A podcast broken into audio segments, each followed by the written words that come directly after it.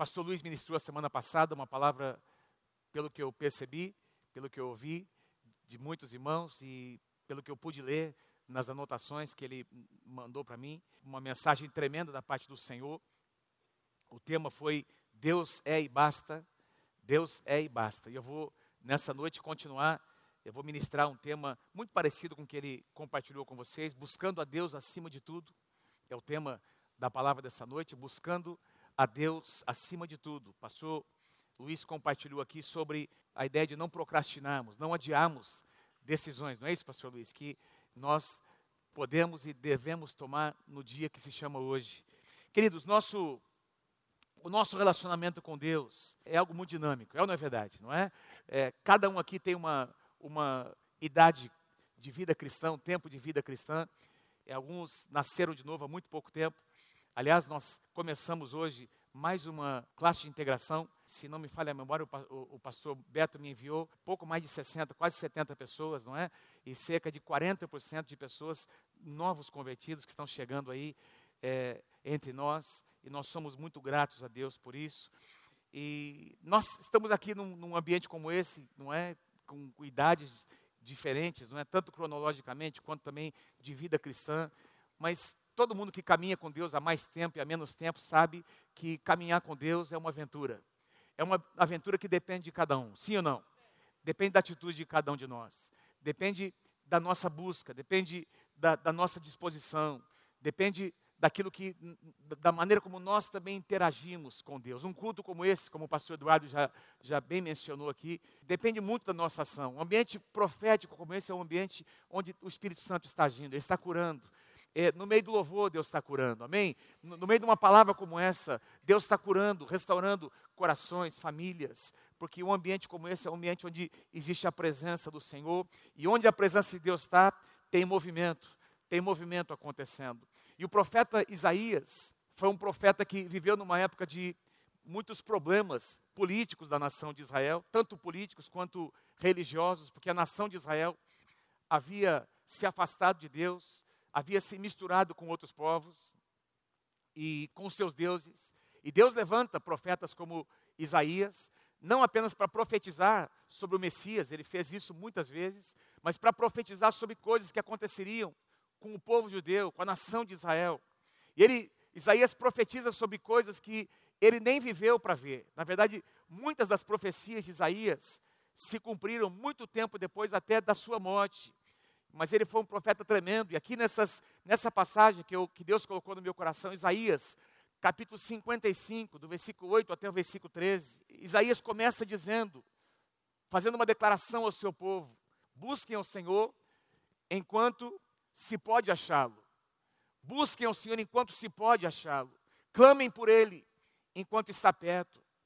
Busquem ao Senhor, o profeta diz, enquanto vocês podem encontrá-lo. Me chama a atenção aqui o profeta dizendo: busquem e clamem, dizendo, exortando o povo no, no bom sentido: olha, tem que haver uma ação nossa para com o nosso Deus. E, e aí Isaías ressalta: existe um tempo, parece que é um tempo oportuno, enquanto Deus pode ouvir, enquanto Ele está perto, não que Deus se afaste, porque o nosso Deus sempre está disponível. Quem pode dizer amém, queridos? Nós é que nos afastamos do nosso Deus.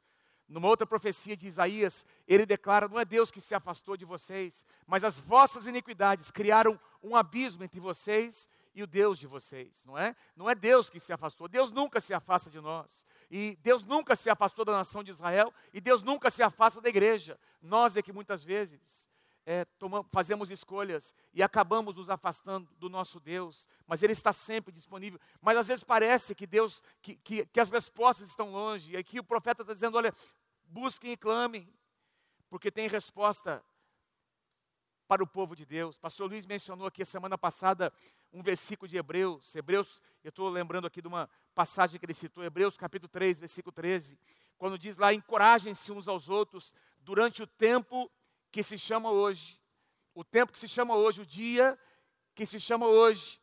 É hoje que nós precisamos buscar Deus, é hoje que nós precisamos ouvir a voz do Senhor, é hoje, queridos, que nós precisamos corresponder à voz do Senhor. Não é, não é para amanhã, não é para daqui uma semana, porque aí você não, não temos controle nenhum sobre o que vai acontecer daqui a uma hora, daqui a 30 minutos. Mas nós podemos decidir agora abrir o nosso coração para o nosso Deus. E aí Isaías diz: busquem, clamem. Tem uma passagem paralela que nós conhecemos bastante, não é? Jeremias, capítulo 29, versículos 13 e 14. Quando na tradução NVI, o profeta diz assim: Vocês me procurarão, Deus dizendo profeticamente por meio de Jeremias: Vocês me procurarão e me acharão, quando me procurarem de todo o coração. Mais uma vez, mostrando a ação do homem, uma ação nossa, tem que ser de uma forma intensa, diferente. Eu me deixarei, Deus diz, eu me deixarei ser encontrado por vocês se houver uma busca intensa.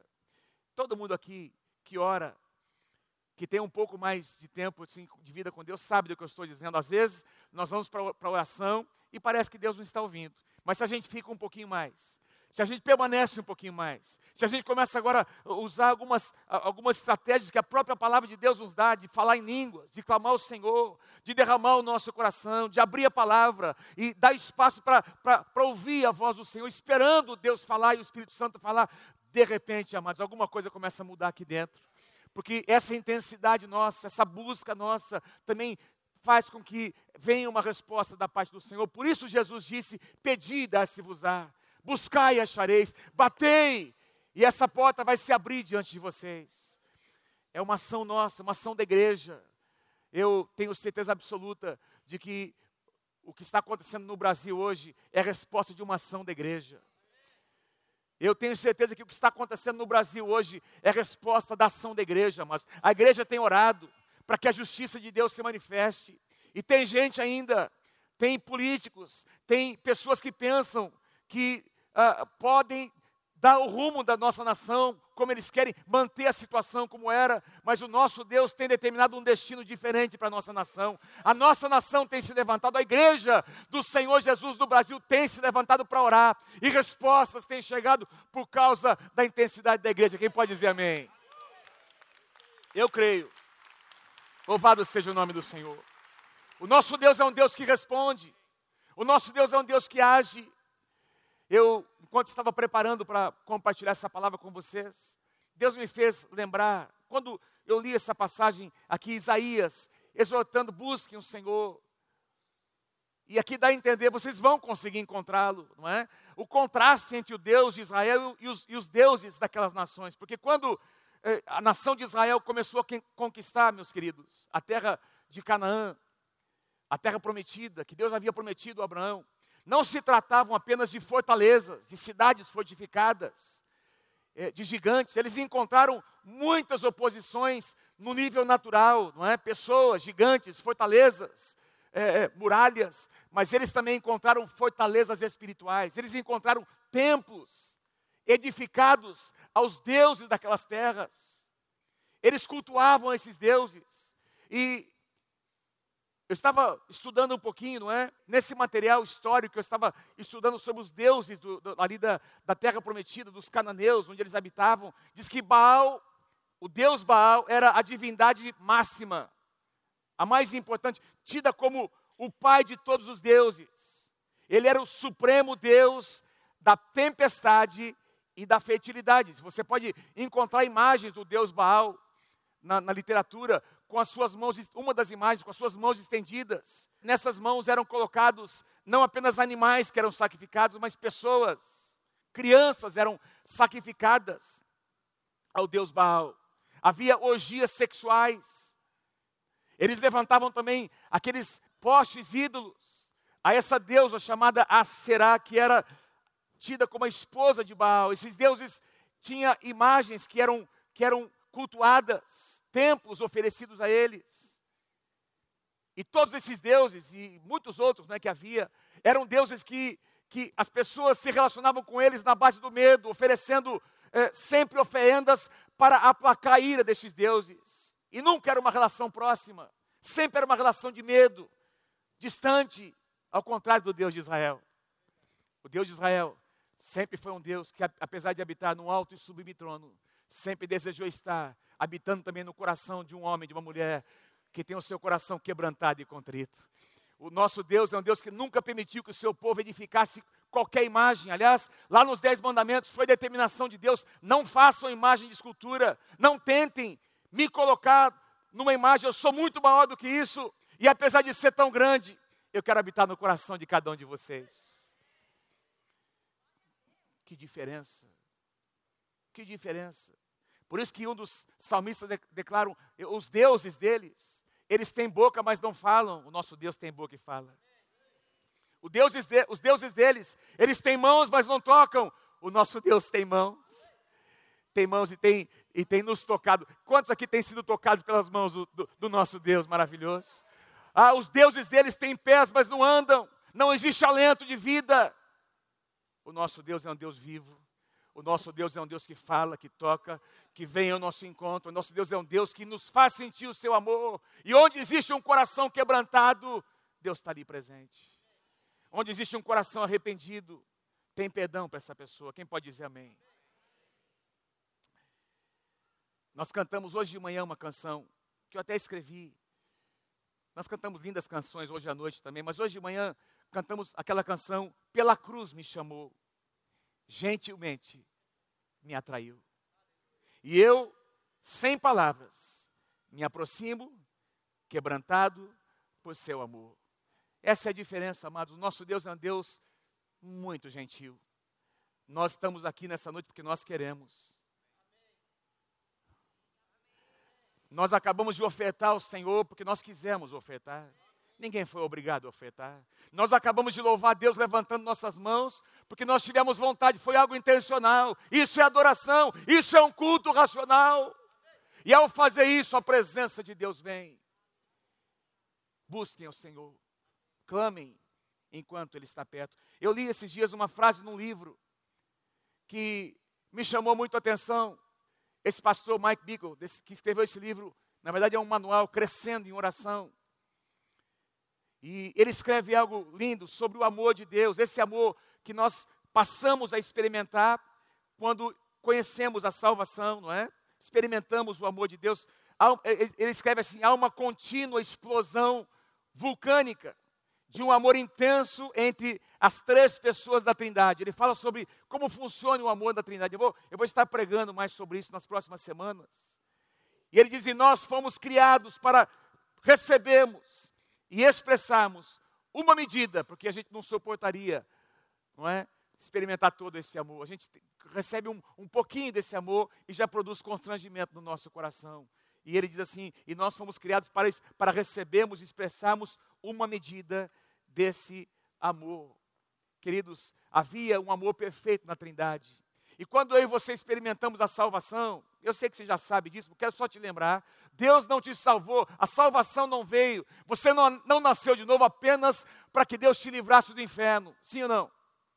Não foi apenas para que você tivesse uma vida mais confortável, Deus te salvou para que durante essa vida você consiga desfrutar da presença de Deus, desse amor maravilhoso que estava presente na Trindade e nós podemos experimentar todos os nossos dias.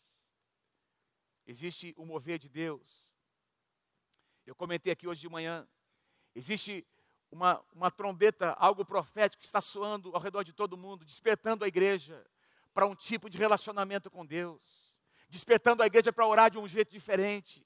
Nós, por um tempo, aprendemos a orar, a oração de guerra.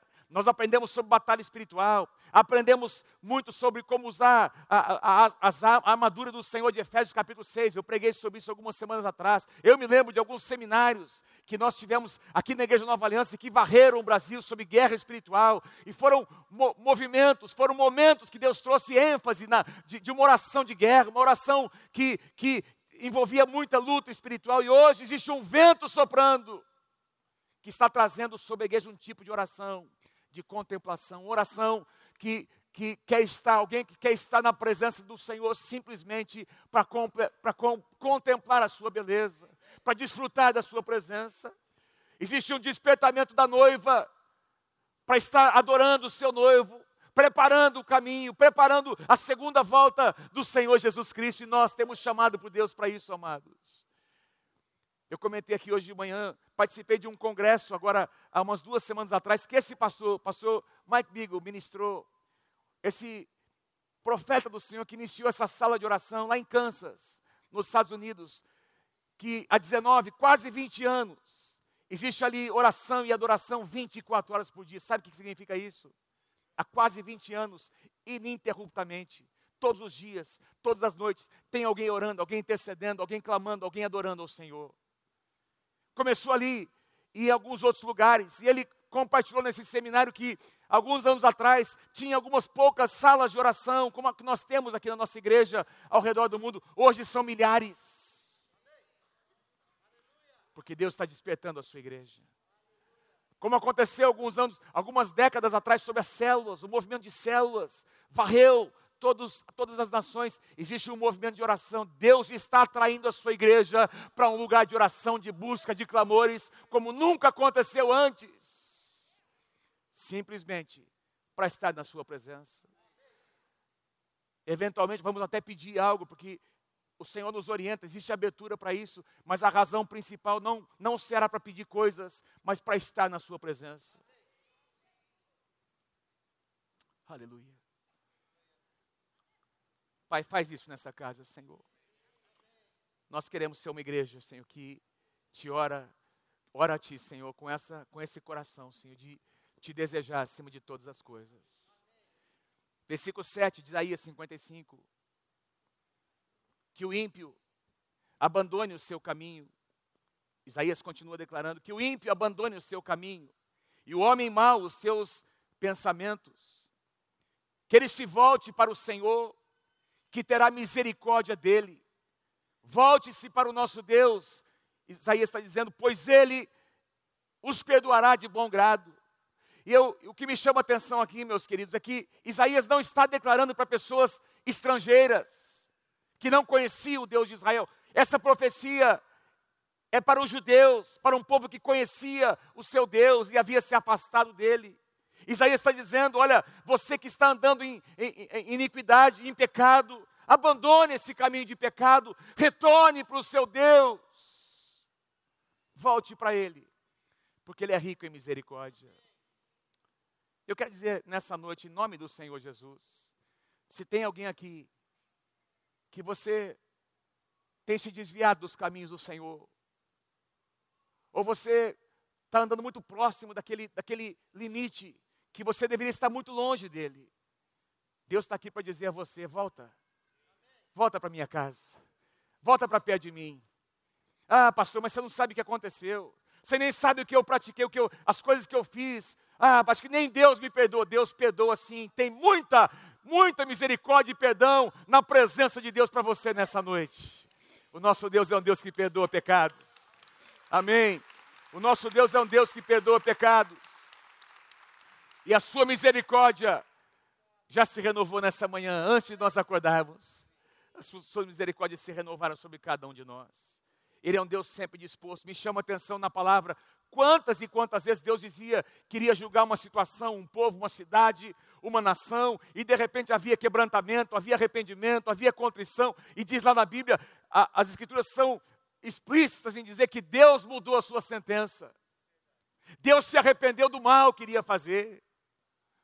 Deus se arrependeu da, do julgamento que faria, porque, porque encontrou um coração quebrantado e contrito na sua presença. Querido, sempre existe perdão onde existe um coração quebrantado. Diga-me se você crê em nome de Jesus. O apóstolo João, no Novo Testamento, ele, na sua primeira carta, ele, ele deixa muito claro, no, no capítulo 2, dizendo: Olha, eh, queridos filhinhos, vocês nasceram de novo, não é para continuar pecando, mas se alguém pecar, capítulo 2, versículo 1, mas se alguém, porventura, eventualmente pecar, nós temos um advogado com letra maiúscula. Ah, letra maiúscula. Jesus. Jesus Cristo justo. Ele é o nosso advogado. Levanta uma das suas mãos comigo e diga assim: Eu tenho um advogado. Ele é o melhor de todos. Amém? Ele é o melhor de todos. Ele é melhor, melhor do que todos esses ministros que estão por aí, queridos. Ele é absolutamente justo. E Ele é também totalmente misericordioso. Louvado seja o nome do Senhor. Que privilégio. Nós podemos viver numa, numa época em que a graça de Deus é tão abundante, em que o perdão está disponível para nós. Um dia o Senhor Jesus, quando vier na sua segunda vinda, ele virá como juiz. É o que diz a palavra. Estive ministrando agora um seminário sobre escatologia, os, os últimos tempos, não é? E eu estava compartilhando com a igreja ali em João Pessoa. Um dia o Senhor Jesus virá como juiz, mas hoje ele permanece à destra de Deus como nosso intercessor. Vamos continuar, Isaías 55, versículo 8. Pois os meus pensamentos, Deus diz, não são os pensamentos de vocês, nem os seus caminhos são os meus caminhos, declara o Senhor. Pois como os céus são mais altos do que a terra, também os meus caminhos são mais altos do que os seus caminhos, e os meus pensamentos mais altos do que os seus pensamentos. Pensamentos, diga comigo, pensamentos e caminhos. Isaías, ele usa é, essas palavras para definir, para falar um pouco de Deus, é? tentar colocar em palavras que as pessoas conseguiam, pudessem entender, não é? Como Deus age. E ele, ele faz uma separação entre pensamentos e caminhos de Deus. Eu queria conversar um pouquinho com vocês, mas ele, ele ressalta que tanto os pensamentos de Deus quanto os seus caminhos são mais altos. Nós estamos aqui nesse nível, mas os pensamentos de Deus e os caminhos de Deus são mais elevados. Nós estamos aqui na nossa racionalidade, nós estamos aqui, nós temos as nossas soluções nesse nível humano, da nossa capacidade, dos nossos recursos, não é? Da, da, da, nossa inteligência, da nossa razão, mas a solução de Deus está no nível mais alto, queridos. Diz que os pensamentos, os caminhos do Senhor são mais altos. O que são os pensamentos de Deus? Dizem respeito à sua vontade, aos desejos mais profundos do seu coração, às suas intenções mais íntimas, lá do profundo do seu coração. Romanos 12 diz que Deus tem uma vontade que é boa, agradável e perfeita. Eu tenho aprendido que muitas vezes, inclusive é bíblico, tem uma, um salmo, que eu não lembro qual o salmo, que diz que, que os, os israelitas, eles andaram na dureza do seu coração, eles insistiram tanto na dureza do seu coração que Deus permitiu que eles andassem e que eles sofressem por causa da dureza do seu coração, não é? Não era a vontade de Deus. Deus tinha uma vontade perfeita, Deus tinha uma vontade maior. A vontade o pensamento de Deus, não é? Era algo mais elevado e Deus tem algo mais elevado para você, meu querido. Quem recebe essa palavra, diga eu recebo em nome de Jesus. Deus tem algo mais elevado para você. Deus tem algo mais excelente para você. Deus tem planos mais excelentes do que os que você poderia fazer para a sua vida. Mesmo aqueles naturais, às vezes a compra de alguma coisa, um imóvel, um carro, ou conquistas naturais, pergunta para Deus antes, porque, querido, Deus tem algo mais excelente para você. Talvez seja esse negócio, talvez não. Dê a chance, dê o privilégio de, de Deus aprovar ou não o que você está planejando. A Bíblia diz que o homem pode fazer planos, mas a resposta certa vem do coração de Deus, porque os pensamentos dele são mais elevados. Eu gosto demais de uma expressão que nós encontramos em 1 Coríntios capítulo 2. Se você puder abrir a sua Bíblia, não coloquei aqui na, na projeção, mas você que trouxe a sua Bíblia, abra lá comigo em 1 Coríntios capítulo 2, versículos 9 e 10. 1 Coríntios 2, versículos 9 e 10. Que palavras tremendas do apóstolo Paulo. Ele diz assim, 1 Coríntios 2, versículos 9 e 10, o que o olho não viu, nem o ouvido conseguiu ouvir. E aquilo que a, que mente, que a mente jamais conseguiu imaginar. A tradução atualizada diz que jamais penetrou no coração de um homem. Paulo conclui dizendo: Estas são as coisas, e eu colocaria aqui mais excelentes, que Deus preparou para aqueles que o amam.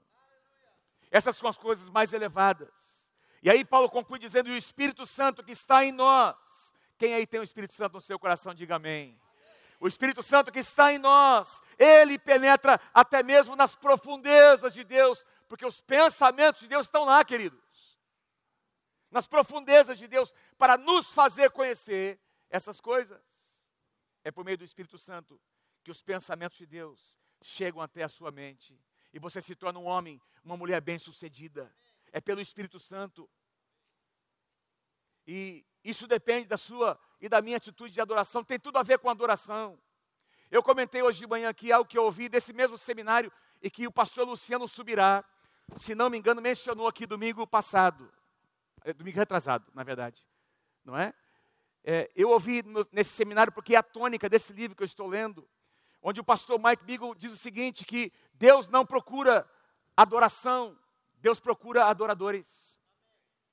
Meus irmãos, quando eu ouvi isso, o pastor Luciano repetiu aqui, mas quando eu ouvi nesse seminário, que foi uma semana antes do pastor Luciano, inclusive foi lá na igreja do pastor Luciano, a igreja, a comunidade de alcance, o pastor Mike Bigo estava ali dando um seminário, ele declarou isso no meio da mensagem, que Deus não procura adoração, Deus procura adoradores, não que Deus não se agrada, não, não que Deus não espera, Ele não procura no sentido de que quando Deus criou o homem, não é o ser humano, Ele criou para ter comunhão com este homem, não é? Mas Deus em si, a Trindade em si, Deus Pai, Deus Filho e Deus Espírito Santo, eles eram completos em si, sim ou não? Quem pode dizer amém? Eles já eram completos em si. Deus já era Deus, desde a eternidade passada e sempre será Deus. Se eu adorar ou não meu Deus, Ele vai continuar sendo Deus. Se nós correspondemos ou não, Deus vai continuar sendo Deus. Agora, Ele espera de nós, não que Ele precise, nós precisamos. Porque se eu e você não adorarmos a Deus, nós estaremos com certeza adorando alguma outra coisa ou alguém. Nós fomos feitos seres, a nossa essência, na nossa essência, nós fomos seres, feitos seres que adoram alguma coisa inconscientemente, as nossas prioridades, os nossos valores as nossas escolhas determinam o que ou quem nós estamos adorando. Amém? Tudo que nós fazemos, o que nós pensamos, os nossos alvos, a maneira como nós lidamos com as finanças, estão dizendo o que ou quem nós estamos adorando, queridos. Foi aqui dito, Pastor Luiz. Pastor Luiz fez as ofertas, não é? O pastor Luiz falou que é também um ato de adoração. As, no as nossas ofertas são um ato de adoração. Agora, Deus quer que Ele deseja encontrar adoradores. Um dia, Ele disse: Encontrei Davi, encontrei um rapazinho, encontrei um músico, encontrei alguém lá no meio da manada das ovelhas. Alguém que me adora em espírito e em verdade. Em João capítulo 4, versículo 24 diz que Deus não procura, aliás, que não é nesse monte, nem naquele outro lugar que Deus, é, que, que nós adoraremos a Deus, mas Deus está procurando aqueles que o adoram em espírito e em verdade. Não diz lá que Deus procura adoração, Deus procura os adoradores que o adoram em espírito e em verdade. Os pensamentos de Deus são revelados para os adoradores. Os pensamentos de Deus são revelados para os adoradores. Tem uma diferença entre louvar e adorar, queridos. Você louva pelos feitos de Deus. Você adora pelo que Deus é. Você louva por aquilo que você tem recebido. Agora, o que significa que se você estiver apenas amarrado a essa questão de receber ou não, se você não receber e eventualmente nós não receberemos, nós não recebemos, aliás, nós perderemos às vezes. Quem aqui já não enfrentou perdas na sua vida, na sua casa? Se não enfrentou, vai enfrentar. Que é isso, pastor? A vida é assim. Acabamos de enfrentar uma grande perda. Perdemos da, da Bulgária, da, da, da Bélgica. Bulgária. Perdemos. É ou não é verdade? Puxa, que decepção. Deus continua sendo Deus. Nada mudou aqui na, na, na, nas, nas regiões celestiais. Nós sofremos perdas e decepções. Agora, um adorador não vive por causa disso. Ele não oscila, porque quando ele pede ou recebe, ele continua sendo um adorador, porque ele continua mantendo o seu relacionamento em alto nível com o seu Deus. E é neste lugar que os pensamentos de Deus são compartilhados. Quem, quem pode dizer amém? Quem deseja viver essa, essa experiência, diga eu desejo em nome de Jesus. Os caminhos do Senhor. Isaías fala sobre os caminhos do Senhor que, que também são mais altos. Os seus caminhos nos mostram como, como a sua vontade é realizada, mas mais do que isso, os caminhos de Deus falam do seu caráter. Depois de eu pregar hoje de manhã, o pastor Wagner me ajudou aqui, dando umas dicas bem interessantes, não é? Eu quero citar para vocês aqui um salmo muito lindo, forte, Salmo 103, versículo 7, que eu citei hoje de manhã. Que faz essa, essa, que mostra essa diferença entre conhecer os caminhos do Senhor e conhecer os seus feitos. Diz que Deus manifestou os seus caminhos a Moisés e os seus feitos aos filhos de Israel. Presta atenção nessa diferença. Deus manifestou os seus caminhos a quem há? Moisés. Israel conheceu os seus feitos. Moisés conheceu os seus caminhos. E a palavra manifestou aqui, bem lembrado pelo pastor Wagner aqui hoje de manhã, tem a ver com revelar, desvendar. Deus desvendou, Deus tornou conhecido a Moisés. Caminhos aqui tem a ver com, com o próprio caráter de Deus, a essência de quem Deus é. Deus revelou isso para Moisés. Israel conheceu os milagres. Queridos, prestem atenção: durante 40 anos, essa primeira geração, desde que saiu do Egito, elas viram Deus manifestar dez pragas. Meu irmão, quando você estuda o que aconteceu nas dez pragas, aquilo é milagre. Meu Deus do céu, aquilo é milagre. Os caras eram escravos há mais de 400 anos. E tem um faraó dizendo: vocês não vão sair, eu não vou libertar vocês. E aí Deus vem, Deus intervém sobrenaturalmente. Dez pragas, quebrando o coração de faraó. Milagres. Eles saem, agora estão andando pelo deserto, se aproximam do, do, do Mar Vermelho. E aí os inimigos vêm, eh, eh, o faraó manda lá o seu exército. O que é que Deus faz? Deus pega aquela nuvem, a Shekinah, e essa nuvem se transforma numa grande coluna de fogo que se coloca entre Israel e os egípcios. Que coisa maravilhosa. Deus abre o mar vermelho. Eles passam a pés enxutos. Aí eles chegam do outro lado, falta água. Deus diz para Moisés: toca nessa rocha aí. A água começa a brotar da rocha. Milagres o maná descendo dos céus todas as manhãs, aquelas codonizes toda, todo o final da tarde, não é? As roupas não se, não se corrom, não, não, não, não se desgastando, e assim foi, milagre após milagre, após milagre todos os dias. O nosso Deus é um Deus de milagres. E deixa eu dizer para você uma coisa, eles se acostumaram com os milagres. Sabe que às vezes nós nos acostumamos com os, com os milagres do Senhor? Por exemplo, você está aqui nessa noite por um milagre de Deus. O fôlego de vida que você está o ar que você está respirando é fruto de um milagre de Deus. A provisão que chegou na sua casa nessa semana foi um milagre de Deus. Aquele emprego que você tem é um milagre de Deus. Todos os dias nós estamos convivendo. Israel conviveu com esses milagres, mas não conheceu os caminhos do Senhor. Essa semana nós estávamos lendo aqui uma, uma das passagens do, da nossa devocional, Êxodo capítulo 20. Êxodo capítulo 20, versículos 19 a 21. Logo depois que Moisés desce trazendo as dez tábuas da lei. Lembra? Ele sobe no Monte Sinai. E a palavra do Senhor diz ali o contexto que, enquanto Moisés estava ali na presença de Deus, recebendo os dez mandamentos, diz que trovões, relâmpagos, labaredas de fogo apareceram fumaça, sinais visíveis, queridos, dos milagres de Deus, de que Deus estava falando com o seu servo Moisés. Diz que o monte tremeu, um som de trombeta era ouvido daquele lugar, e quando Moisés desce daquele monte, veja o que acontece. Eu fiquei chocado com isso. E disseram a Moisés: Fala tu mesmo, Moisés, conosco, e nós ouviremos. Mas que Deus não fale conosco. Misericórdia que Deus não fale conosco, para que nós não morramos. Mas Moisés disse ao povo: não, não, não tenham medo, meus amados.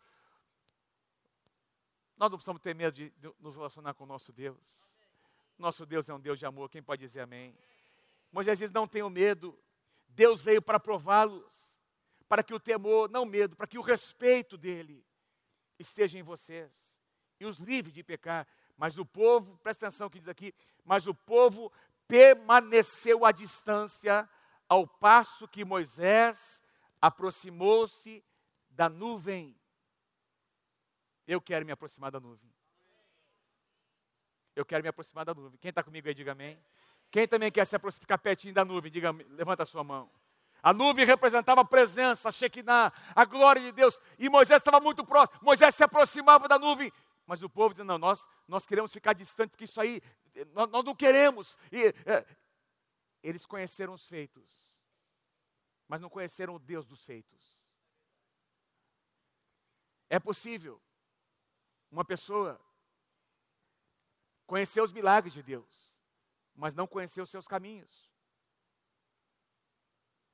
O nosso chamado como igreja, o chamado para os líderes de célula dessa casa, o chamado para os pastores dessa casa, para os supervisores, para os músicos, para os cantores, para os instrumentistas, para os irmãos que trabalham no nosso ministério de diaconato, ministério de criança, o, o chamado para todos nós que fazemos parte dessa expressão do corpo de Cristo é conhecer os caminhos do Senhor e também os seus feitos. Os caminhos do Senhor.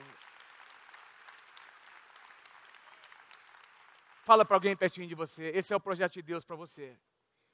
Que você conheça os seus caminhos. Que você conheça os seus caminhos. Amém?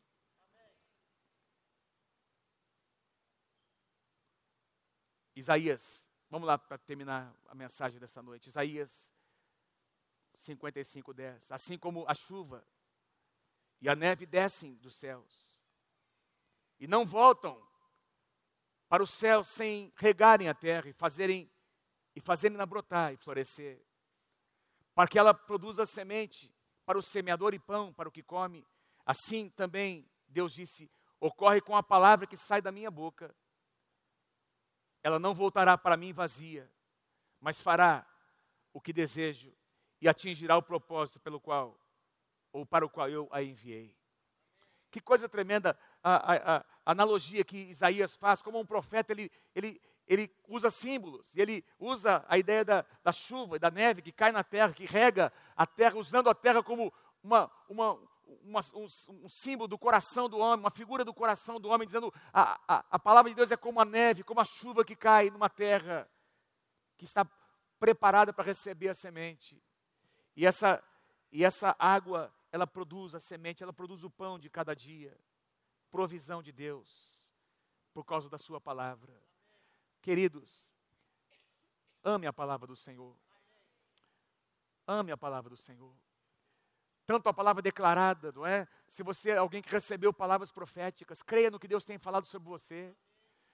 Uma mensagem, mensagens como essas que você tem ouvido aqui nessa casa, são, são liberações, são palavras liberadas da parte do Senhor. O seminário que nós participamos juntos aqui, do mover do Espírito Santo, foi ou não foi tremendo, queridos? Não é? A gente recebe aquela, é como aquela, aquela, aquele upgrade que a gente recebe, não é? Aquela, aquela capacitação que vem, uma palavra de Deus nunca volta vazia.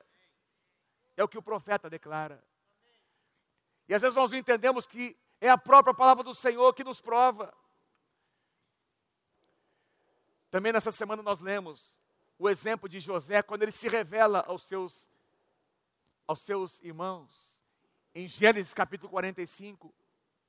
Se quando os seus irmãos estavam ali com ele, ele começa a se revelar, não é? Diz que ele não conseguiu mais se conter, começou a chorar na presença dos seus irmãos.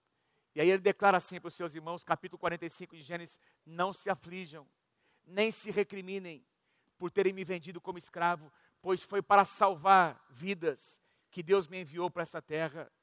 Na verdade, foi para salvar vocês. Veja como José tinha uma perspectiva correta da palavra de Deus. Deus tinha dado sonhos. E agora, você não encontra um rapaz amargurado porque alguém tinha feito alguma coisa com ele. José entendeu que Deus usou todas essas situações por causa da palavra que ele tinha recebido. Queridos, quando você recebe uma palavra de Deus, essa palavra vai te provar. Mas ela também vai te aprovar, se você tiver a atitude correta. Diga amém se você crê em nome de Jesus.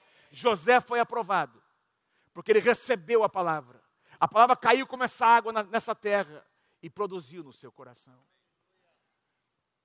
Nunca subestime o valor e o poder da palavra de Deus. Nunca diminua o poder da palavra de Deus. A palavra de Deus nos alimenta, gera vida, gera fé no nosso coração, produz mudanças.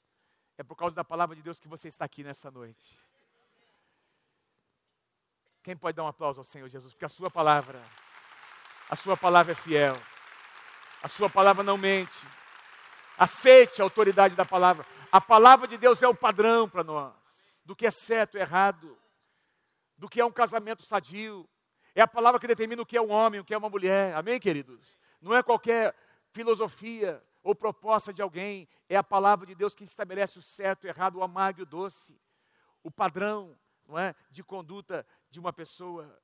E eu quero concluir aqui chamando os músicos, por favor, que já é temos aí alguns minutinhos, né? 10, 12 minutinhos. Eu quero concluir com esses últimos dois versículos.